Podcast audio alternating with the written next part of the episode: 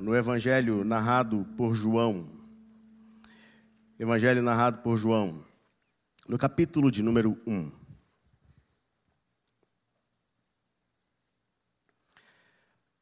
Evangelho narrado por João, capítulo de número 1. Nós iniciaremos agora, queridos, uma série de mensagens. Nesta série de mensagens, nós vamos olhar no Evangelho narrado por João oito encontros de Jesus com alguns personagens. Então, esta série sobre os encontros com Jesus, ela será desenvolvida ao longo de todo esse mês e nestes encontros nós vamos observar aquilo que foi confessado a respeito de Cristo e qual foi o impacto da confissão para a vida dos personagens que tiveram o encontro com o Senhor Jesus. Nós iniciaremos agora estudando o capítulo de número 1, versos 29 a 34. Daqui a pouco, às 19h30, o reverendo Diógenes estará pregando no capítulo 1, dos versos 43 a 51, olhando aqui um outro episódio de um outro encontro de Jesus com outras pessoas nós olharemos esse encontro de Jesus com João Batista. Encontro de Jesus com João Batista. Quando nós nos, nos voltamos para o evangelho narrado por João, nós estamos nos voltando para um evangelho que tem o seu propósito declarado pelo próprio autor.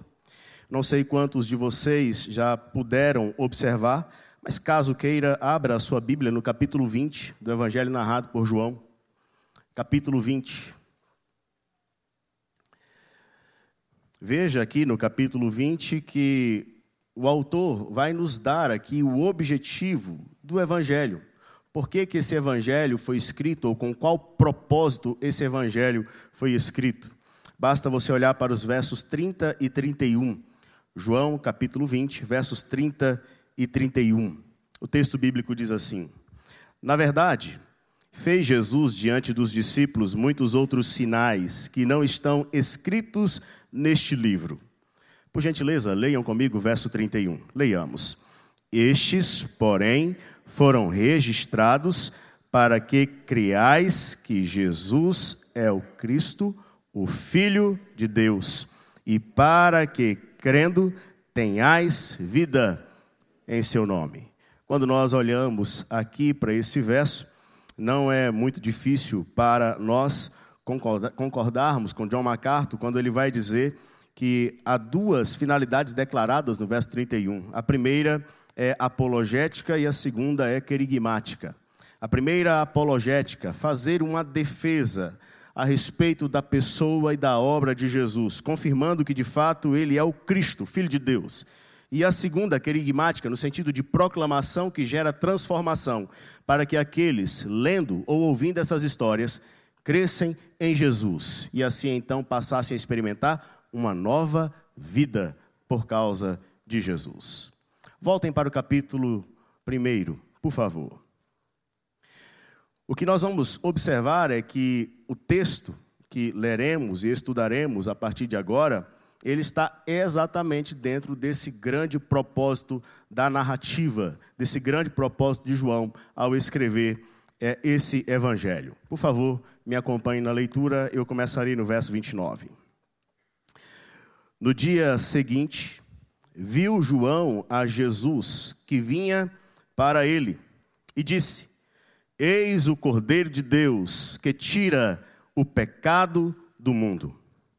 É este a favor de quem eu disse: Após mim vem um varão que tem a primazia, porque já existia antes de mim eu mesmo não o conhecia, mas a fim de que ele fosse manifestado a Israel, vim por isso batizando com água. E João testemunhou, dizendo: Vi o Espírito descer do céu como pomba e pousar sobre ele. Eu não o conhecia. Aquele, porém, que me enviou a batizar com água, me disse: Aquele sobre quem vires descer e pousar o Espírito, esse é o que batiza com o Espírito Santo. Pois eu, de fato, vi e tenho testificado que ele é o Filho de Deus. Se você puder, olhe, por favor, vire uma página e você vai ver que esse não é o primeiro testemunho de João aqui nesse evangelho. Nós estamos tão somente no capítulo de número 1. E nós não estamos diante do primeiro testemunho dado por João Batista. Basta você olhar para o verso 15 e você vai ver que o primeiro testemunho que está sendo dado começa ali, no verso 15. Quando você olha para o verso 19, você vai ver João repetindo o seu testemunho. Ele está falando mais uma vez. E agora, então, quando você chega no verso de número 29, é que começa esse terceiro testemunho, ou o testemunho que nós olharemos com mais detalhe a partir de agora, porque é um testemunho onde João Batista, ele está olhando para Cristo e ele está apontando para Cristo. É um encontro de João Batista com Jesus. A pergunta que nós vamos responder agora é a seguinte: O que exatamente João Batista fala a respeito de Jesus nestas palavras que nós acabamos de ler? Qual é o testemunho dado por João Batista ao ver Jesus? O que é que ele fala a respeito de Jesus nesse encontro, nesse episódio? Eu quero que você mantenha a sua Bíblia aberta, por favor, e acompanhe no texto sagrado aquilo que nós olharemos. Verso de número 29. No dia seguinte, viu João a Jesus, que vinha para ele, e disse: Eis o Cordeiro de Deus, que tira o pecado do mundo. Esta é a primeira declaração de João a respeito de Jesus Cristo. Ele está falando que o Senhor é o Cordeiro de Deus que tira o pecado do mundo. Talvez você esteja falando assim: Uau, pastor, que descoberta! Não, não é uma descoberta tão extraordinária, mas permita, por favor, colaborar com aquilo que você já sabia, pontuando alguns detalhes sobre essa primeira afirmação que João Batista faz sobre Jesus.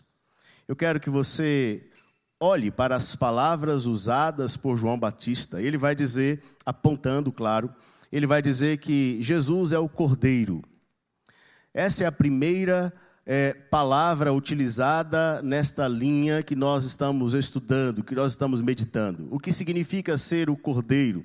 Significa que João Batista está tomando um pano de fundo para descrever uma pessoa. Então, ele está usando uma imagem que já existe. Ele está usando algo que é histórico, comprovado, para aplicar aquilo que é histórico e comprovado a uma pessoa. Então, ele está dizendo que Jesus é o cordeiro. Os judeus sabiam o que significava o cordeiro. Haviam sacrifícios todo dia no templo. Os judeus sabiam disso. Além desses sacrifícios diários, onde os animais eram mortos, os judeus poderiam se lembrar de outros episódios históricos para o seu povo. Por exemplo, quando Abraão foi provado e teve que subir o monte com o seu filho, e o seu filho lhe pergunta: Pai, tem aqui tudo que é necessário para fazer a fogueira, para a gente queimar tudo, mas, pai, cadê o cordeiro?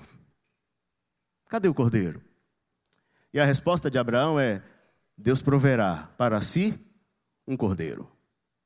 Não somente isso, quando você continua e chega em Êxodo capítulo 12, você vai ver a libertação do povo de Deus lá do Egito. E aí, você se recorda da história, o que foi necessário? Na última praga foi necessário que os cordeiros fossem mortos e o sangue fosse aplicado nos umbrais das portas. Para quê? Para que o anjo da morte não visitasse a casa dos israelitas. E assim então, pela morte daqueles cordeiros e o sangue aplicado nos umbrais das portas, o povo de Israel foi liberto. A Páscoa, a passagem, a saída do Egito, a libertação. E Deus usando o cordeiro. Os judeus também conheciam aquilo que Isaías falou no capítulo 53, sobre o servo sofredor, ou sobre o cordeiro mudo levado para o matadouro, que não abriu a boca, mas que levou sobre si os pecados para trazer salvação e libertação. João Batista está falando para aquelas pessoas: Ele é o Cordeiro.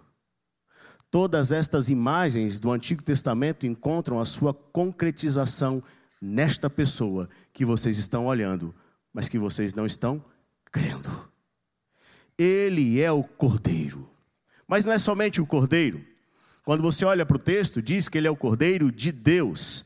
Isso significa que ele não somente pertence ao Senhor, ou se pertence, mas especialmente significa a procedência, de onde ele procede, ou de quem ele procede, quem deu esse cordeiro. E aí então nós nos recordamos de Abraão, lá no monte, foi o Senhor, de maneira extraordinária, que providenciou o cordeiro. Então, João Batista está apontando para aquele que foi providenciado pelo Pai para, de maneira sacrificial e substitutiva, morrer no lugar do seu povo. Por isso ele é o Cordeiro de Deus. O Cordeiro de Deus. Mas olhe para o texto mais uma vez. O texto bíblico diz: Ele é o Cordeiro que tira. Ele é o Cordeiro que tira. E é tão interessante isso aqui, porque esta palavra no original está ah, descrevendo uma ação no presente. E o presente no grego é um pouco diferente do nosso presente. A ideia do grego é que ele está fazendo isso lá naquele tempo, ele continuou fazendo isso ao longo da história e ele continua fazendo isso em nossos dias. Ele tirou, ele tirou, ele está tirando, ele vai continuar tirando. Ele é aquele que tira. E tirar aqui é, é algo que nos chama a atenção. Porque esta palavra, ela remete também à ideia de trazer para si mesmo e levar sobre si para longe, retirar. Mais uma vez, a imagem de Isaías 53 vem à nossa mente, porque ele tomou sobre si. Ele colocou sobre si. O texto de Isaías diz que o castigo que nos traz a paz estava sobre ele ele coloca sobre si para remover de sobre a sua vida e de sobre a minha vida. Ele retira. O que que ele retira? O texto bíblico vai dizer que ele retira o pecado. Percebam então que a morte do cordeiro, a entrega do pai, a entrega do filho, essa obra de retirar foi necessária porque havia algo que estava interrompendo o relacionamento de Deus com o homem e do homem com Deus. E o que é isso? O pecado. O pecado é sério, é grave. Não é para ser colocado como uma brincadeira. O pecado é para levar a sério. Sabe por quê? Porque o pecado levou o Filho de Deus à cruz do Calvário. E todos aqueles que brincam com o pecado estão desprezando o sacrifício do Cordeiro em seu favor. Ele vem para remover, ele não vem para maquiar, ele não vem para aperfeiçoar, ele não vem para ilustrar, ele vem para retirar de uma vez por todas. Porque o pecado interrompe o relacionamento.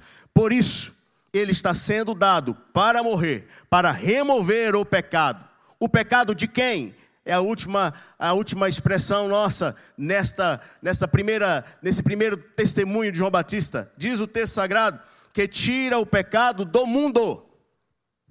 Só que aqui você e eu não podemos ler essa última palavra imaginando que a obra de Jesus agora, que foi feita na cruz do Calvário, pronto, foi feita de uma vez por todas e todas as pessoas indistintamente serão salvas. Não, não é isso que o texto está dizendo. O que João Batista está falando é: Ele é o Cordeiro que foi dado pelo Pai para morrer no lugar de todos aqueles que procedem de toda tribo, língua, povo, raça e nação. De todo mundo significa que haverá salvos em toda tribo, língua, povo, raça e nação. Não significa que todas as pessoas indistintamente serão salvas. Não! Somente aqueles que creem. Somente aqueles que confessarem Jesus Cristo é que receberão o poder de serem feitos filhos de Deus. Essa é a primeira palavra que João Batista está dando a respeito de Jesus. É a primeira palavra. Agora, voltem os seus olhos para o verso 30. Vejamos o que é dito também. O verso 30 diz assim: É este a favor de quem eu disse: Após mim vem um varão que tem a primazia, porque já existia antes de mim. Até aqui. O que é que João Batista está falando aqui no verso 30? Ele está confessando a eternidade e, ao mesmo tempo, a encarnação de Jesus Cristo. Você se recorda que João Batista tinha um parentesco com Jesus. Você se recorda que João Batista era mais velho que Jesus quanto tempo? Seis meses, aproximadamente. Só que aqui ele está falando que ele já existia antes de mim. João Batista está admitindo a existência de Jesus antes da sua própria existência. João Batista está afirmando aqui a eternidade. A eternidade. Ele já habitava a eternidade. Não é difícil entendermos isso logo no início do Evangelho? Volte uma página, por favor, mantenha a sua Bíblia aberta, volte uma página. Capítulo 1. Dê uma olhada a partir do verso 1. Olha o que está escrito. No princípio era o Verbo, e o Verbo estava com Deus, e o Verbo era Deus. Veja, no princípio, ele já estava lá. Ele estava no princípio com Deus. Todas as coisas foram feitas por intermédio dele, e sem ele nada do que foi feito se fez. A vida estava nele, e a vida era a luz dos homens.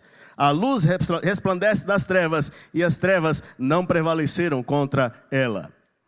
João, agora o apóstolo, a quem eu me refiro, aqui no capítulo 1, dos versos 1 a 5, está falando também desta eternidade. Está falando também que esse Jesus que está entre os homens é aquele que já habitava a eternidade, que estava na criação de todas as coisas, e por intermédio dele todas as coisas foram criadas. Agora, volte para o nosso texto. João, o Batista, a quem eu me refiro nesse momento, está afirmando a mesma coisa. Ele está dizendo: olha, ainda que eu seja mais velho que ele, seis meses, ele já existe antes de mim ó, há muito tempo. É o aspecto da sua eternidade. Só que tem um detalhe: mesmo habitando na eternidade, ele decidiu adentrar na história dos homens. Eu quero que você olhe para esse detalhe no verso 30. Está aí, na nossa frente que o texto bíblico diz assim: É este a favor de quem eu disse, após mim, está escrito o quê? Vem um varão que tem a primazia. Vem um varão que tem a primazia.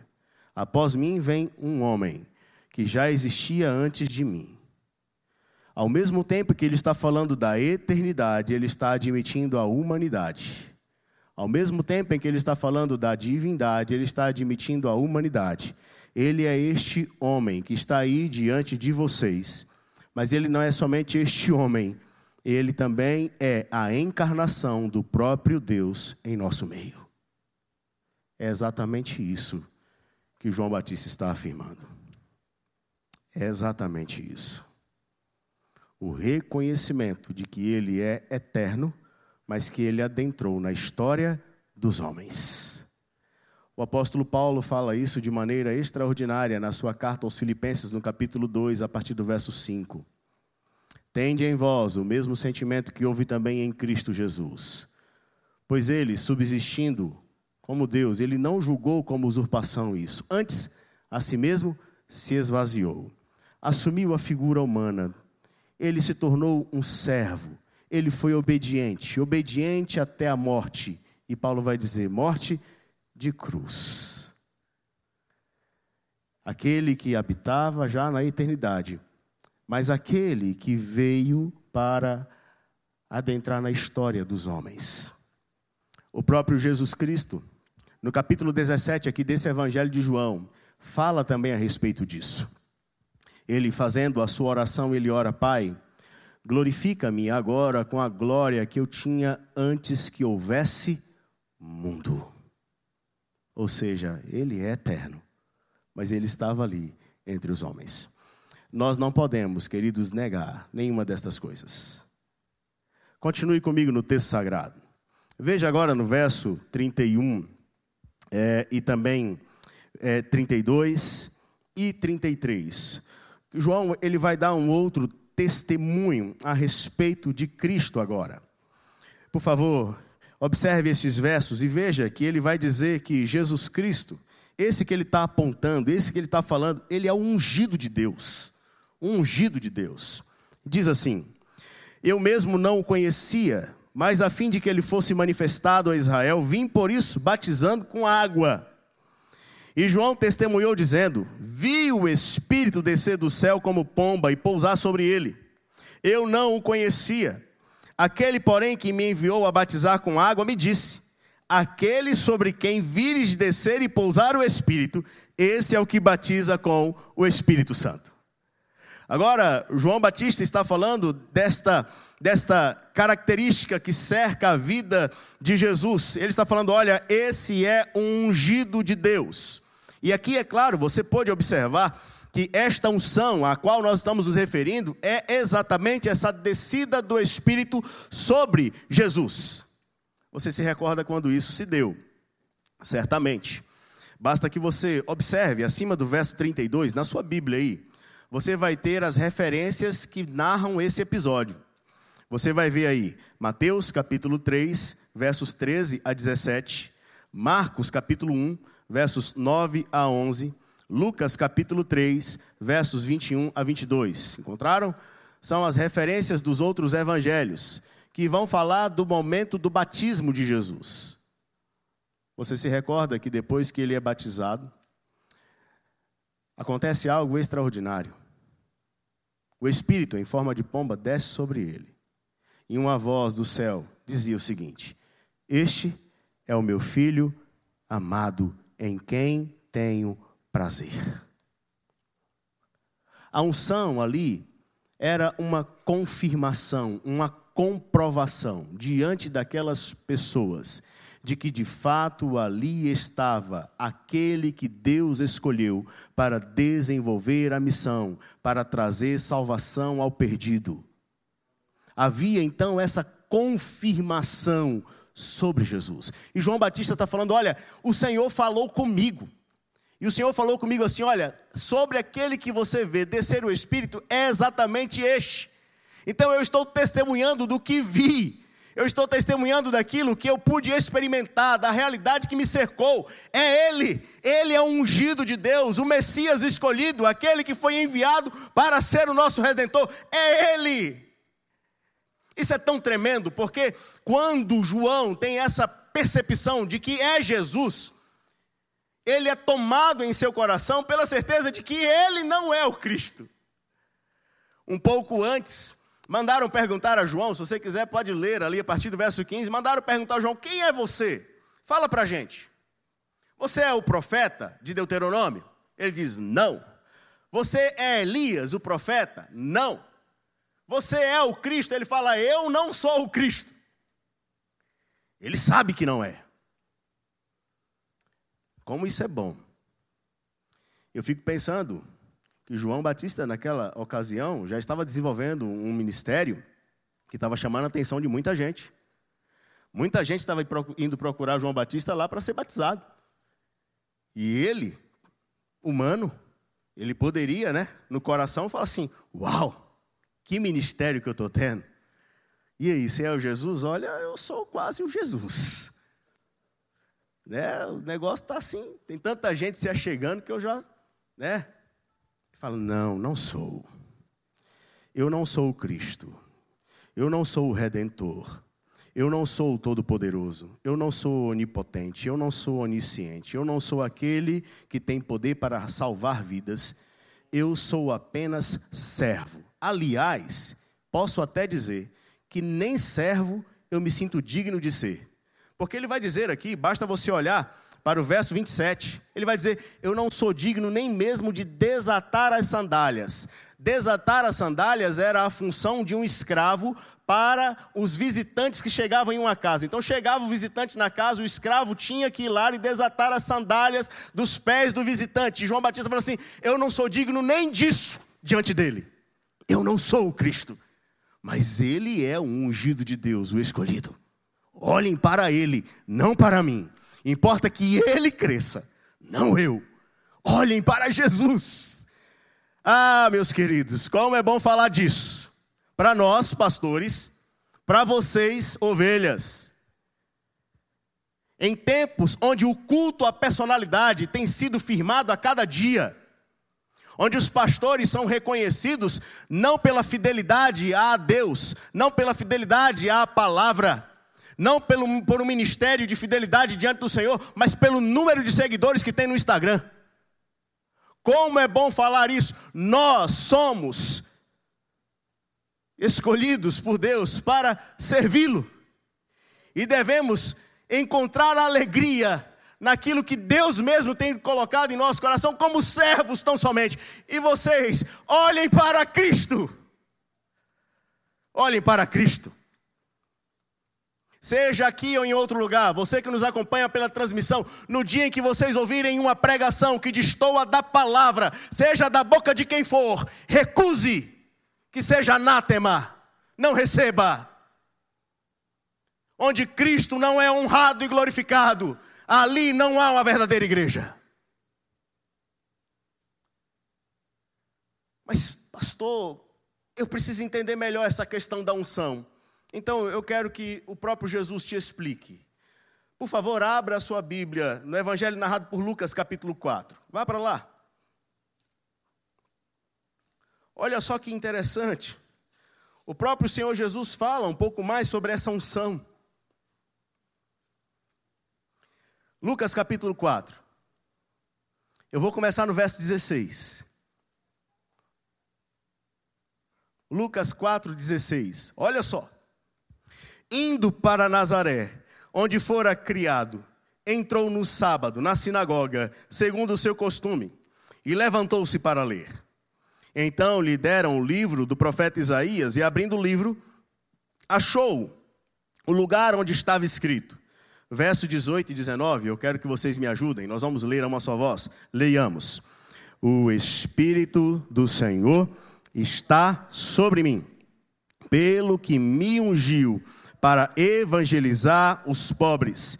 Enviou-me para proclamar libertação aos cativos e restauração da vista aos cegos, para pôr em liberdade os oprimidos e apregoar o ano aceitável do Senhor.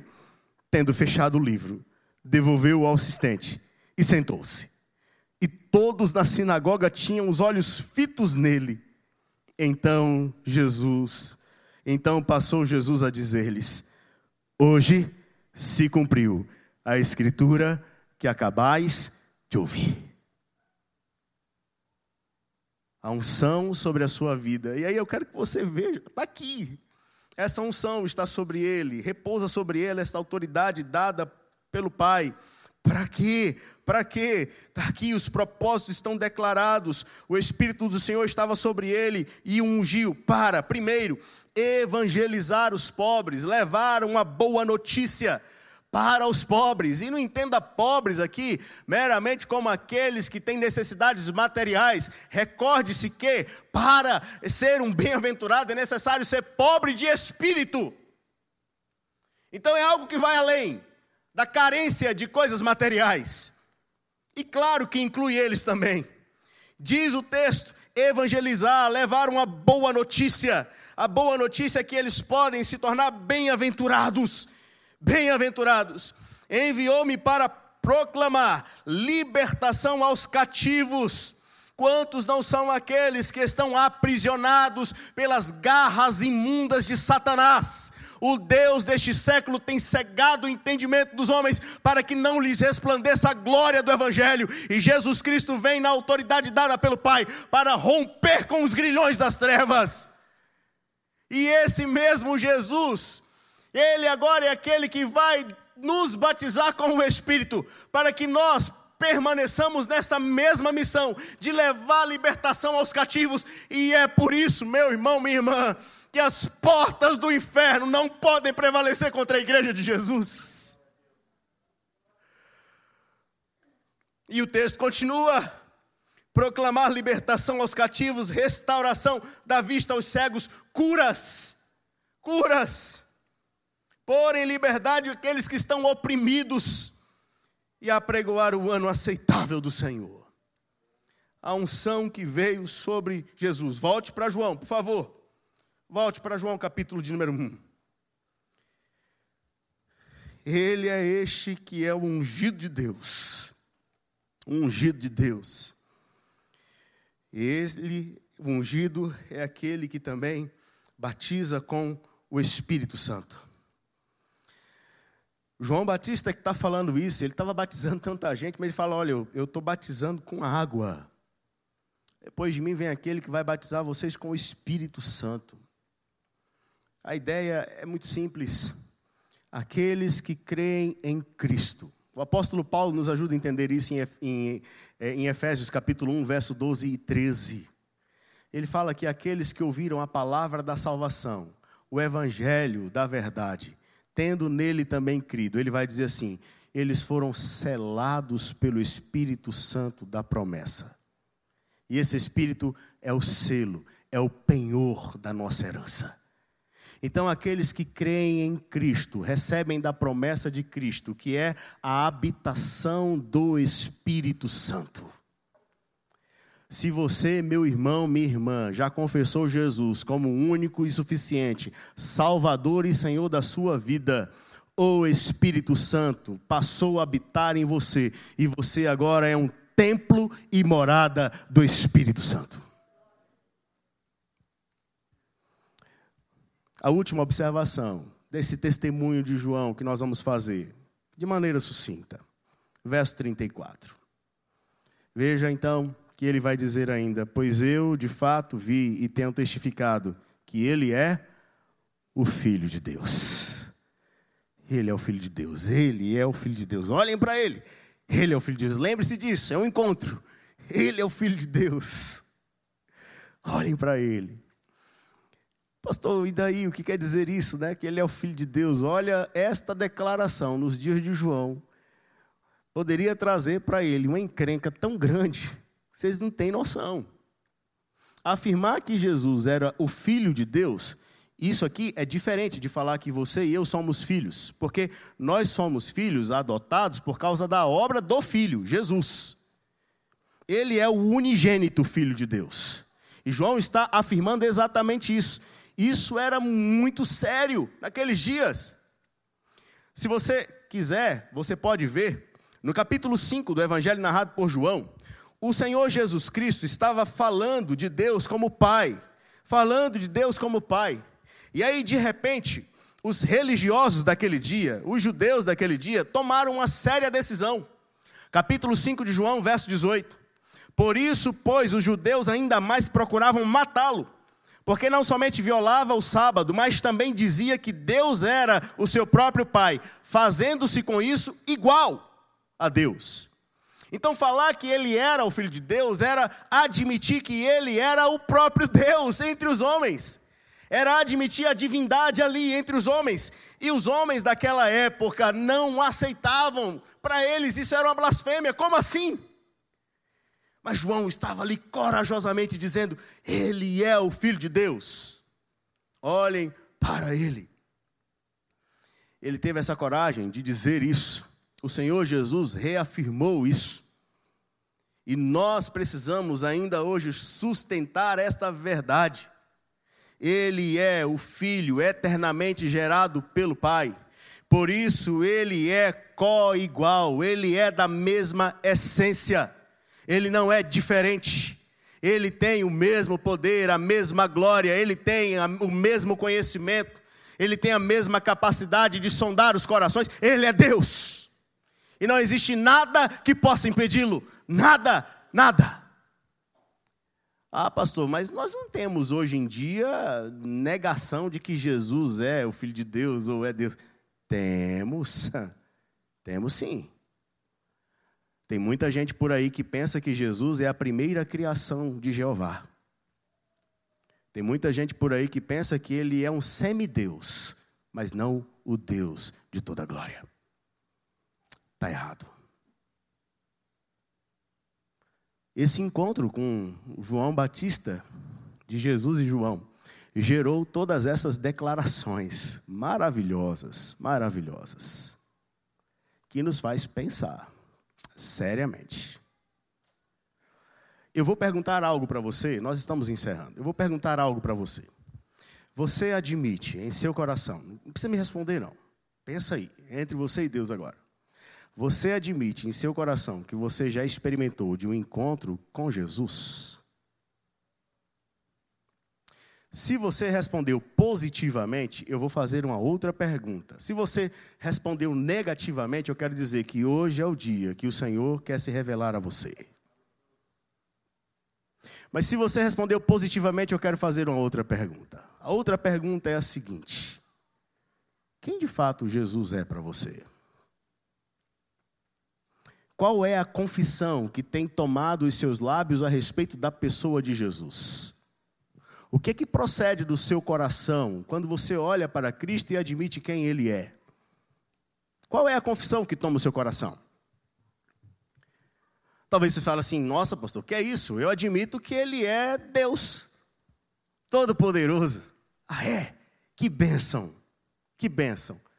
Por que, que o seu coração anda tão ansioso pelas coisas que você tem que resolver amanhã, se você crê que Ele é o Deus Todo-Poderoso e pode agir em favor da sua vida?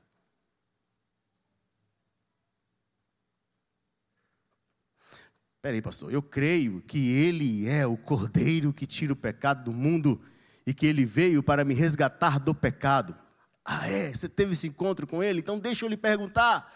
Por que, que você vive se atormentando por causa de erros que você cometeu lá atrás e parece que não consegue experimentar perdão? Se Cristo veio lhe trazer perdão.